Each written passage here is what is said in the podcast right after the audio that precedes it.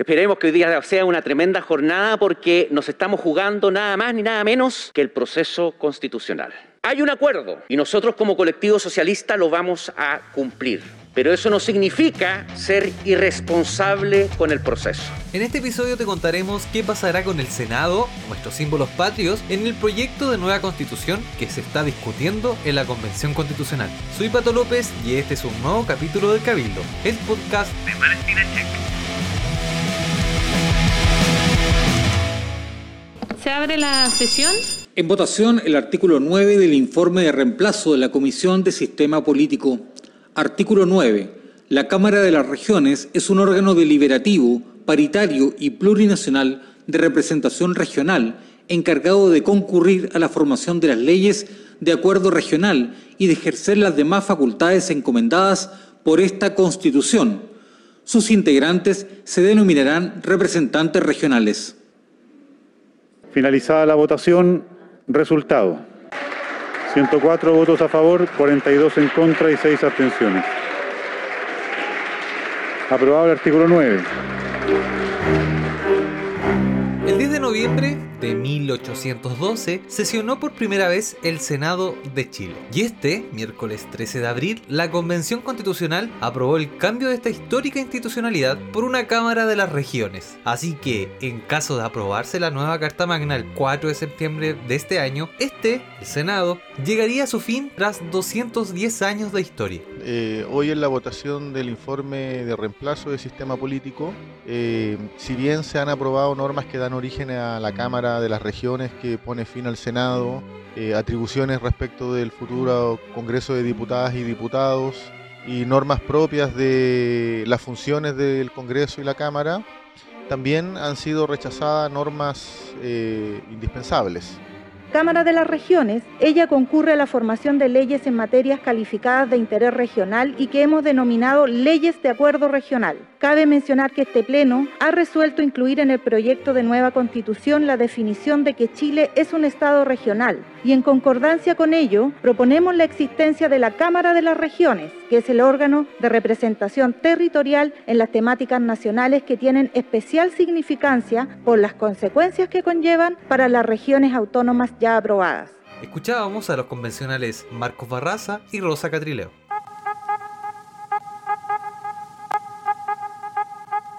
Sin embargo, esta votación no ha estado exenta de polémicas y conflictos dentro de los convencionales como del mundo político. De hecho, los actuales senadores salieron a comentar este articulado que se suma al borrador del proyecto de nueva constitución. Y respecto de la transición hacia las nuevas instituciones que se crean en las distintas áreas, bueno, eso es algo que también tendrá que establecer la propia eh, convención tomándose los tiempos necesarios para que no se produzca un transantiago institucional. Un error profundo, creemos sin lugar a dudas que es un, debilitamiento de nuestra institucionalidad democrática. No hay una cierta consistencia lógica, una arquitectura jurídica respecto a cuáles son las instituciones que se están creando hoy día en el país. Un llamado a la Convención Constitucional a actuar con cierta cordura respecto de qué es lo que se está haciendo. Yo creo que el gobierno debería querer decir algo. Ciertamente el secretario general de la presidencia no puede eh, simplemente decir que Vamos viendo qué es lo que pasa, como dice habitualmente. Me parece que va en la dirección correcta porque es un acuerdo democrático, amplio y transversal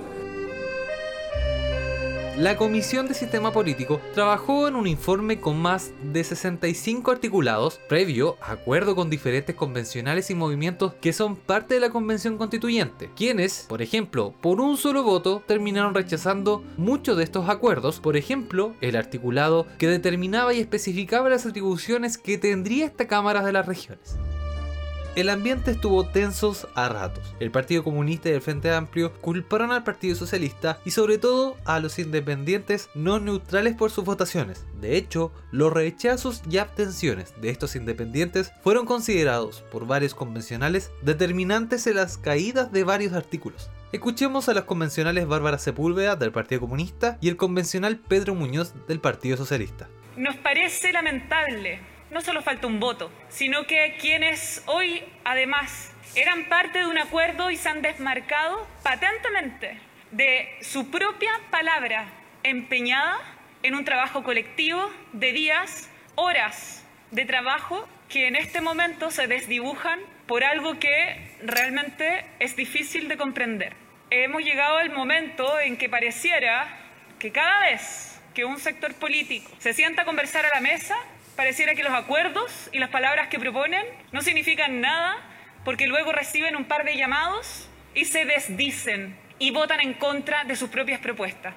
A mí me parece que eso es preocupante, especialmente porque se supone que en este espacio estamos realizando otra forma de política y creemos que hay que obrar de buena fe. El Pleno rechazó las atribuciones por números cercanos a los 103 votos, lo que significa que estamos cerca de acuerdo y yo me centraría en eso, en qué es lo que falta para llegar a acuerdo en vez de diagnósticos negativos, en vez del pesimismo que tiene el Partido Comunista. Al Partido Comunista yo le pediría capacidad de construcción, no de bloqueo. La convención tiene un procedimiento para generar normas, la vuelta de las normas a la comisión es parte de este procedimiento normal de generación de las normas y hay que mejorar todo lo que haya que mejorar. Este es un sistema y hay que perfeccionarlo. Si el Pleno, y digámoslo con toda claridad, muchas de las normas no se rechazaron porque el colectivo socialista votara en contra. La mayor parte de las normas las ha votado a favor el colectivo socialista. Muchos eh, convencionales de otros colectivos no han concurrido con sus votos y no se han alcanzado los 103 votos de los dos tercios. Entonces yo invito a generar un ambiente de construcción.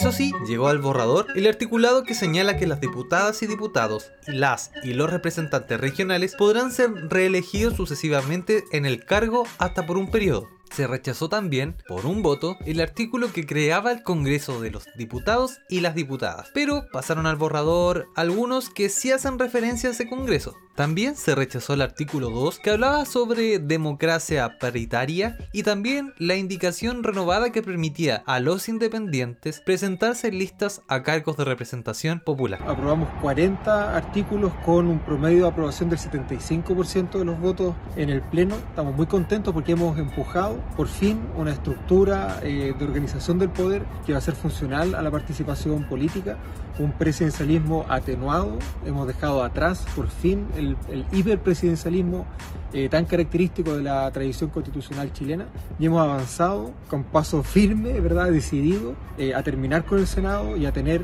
por fin, por primera vez en la historia, una Cámara de representación territorial propiamente tal, que represente a los intereses de las regiones un espacio nacional de la política y que permita, junto con el Estado regional ya aprobado, revitalizar el espacio político de las regiones. En otro tema, el articulado propuesto por la convencional Paulina Veloso, quien señaló en este articulado que son emblemas nacionales de Chile la bandera, el escudo y el himno nacional. Además establecía que el Estado reconoce los símbolos y emblemas de los distintos pueblos indígenas se aprobó. Y también se aprobó el que entendemos que será el primer artículo del proyecto de nueva constitución que está trabajando y elaborando la Convención Constitucional. Escuchemos a los convencionales Loreto Vallejos, coordinadora de principios constitucionales, y Luciano Silva de Chile Vamos. Obviamente que el tema, por ejemplo, del artículo 1 nos tiene a todos muy contentos porque permite la garantización de los derechos sociales que se vienen la próxima semana, genera una superación del Estado subsidiario y también eh, políticamente eh, hace el giro que buscábamos de un Estado que se haga cargo, se responsabilice y no el mercado de, generar esas certezas a la población.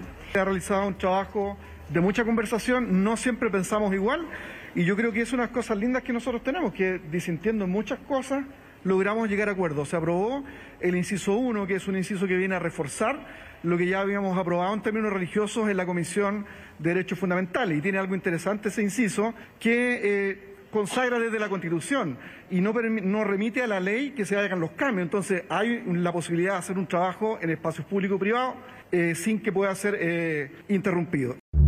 ¿Y qué pasó con que la convención había aprobado la norma que rechaza la subcontratación y la contratación a honorarios?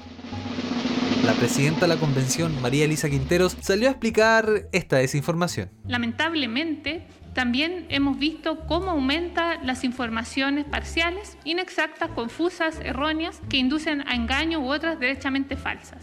¿Como cuáles? Como por ejemplo que se habría prohibido la subcontratación o los contratos a honorario en la Constitución. Esto no es cierto porque esa norma no ha sido vista ni aprobada por el Pleno. Hubo un artículo sobre protección del trabajo y derecho al trabajo decente que se aprobó en particular en la Comisión de Derechos Fundamentales la semana pasada, pero esa norma ahora deberá ser vista por el Pleno y se tendrá que votar en general y en particular. Eso no ha ocurrido y en realidad lo que se aprobó es que terminar con las prácticas que buscan encubrir las relaciones propias de trabajo dependiente mediante un contrato a honorarios. El Cabildo es una producción original de Malespina. Nos puedes escuchar en todas las aplicaciones de podcast. Y si te gustó este capítulo, compártelo con alguien a quien le pueda interesar. Búscanos también en Twitter e Instagram como nuestro sitio web malespinacheck.cl y lupaconstitucional.cl. Este proyecto cuenta con el apoyo de Google News Initiative.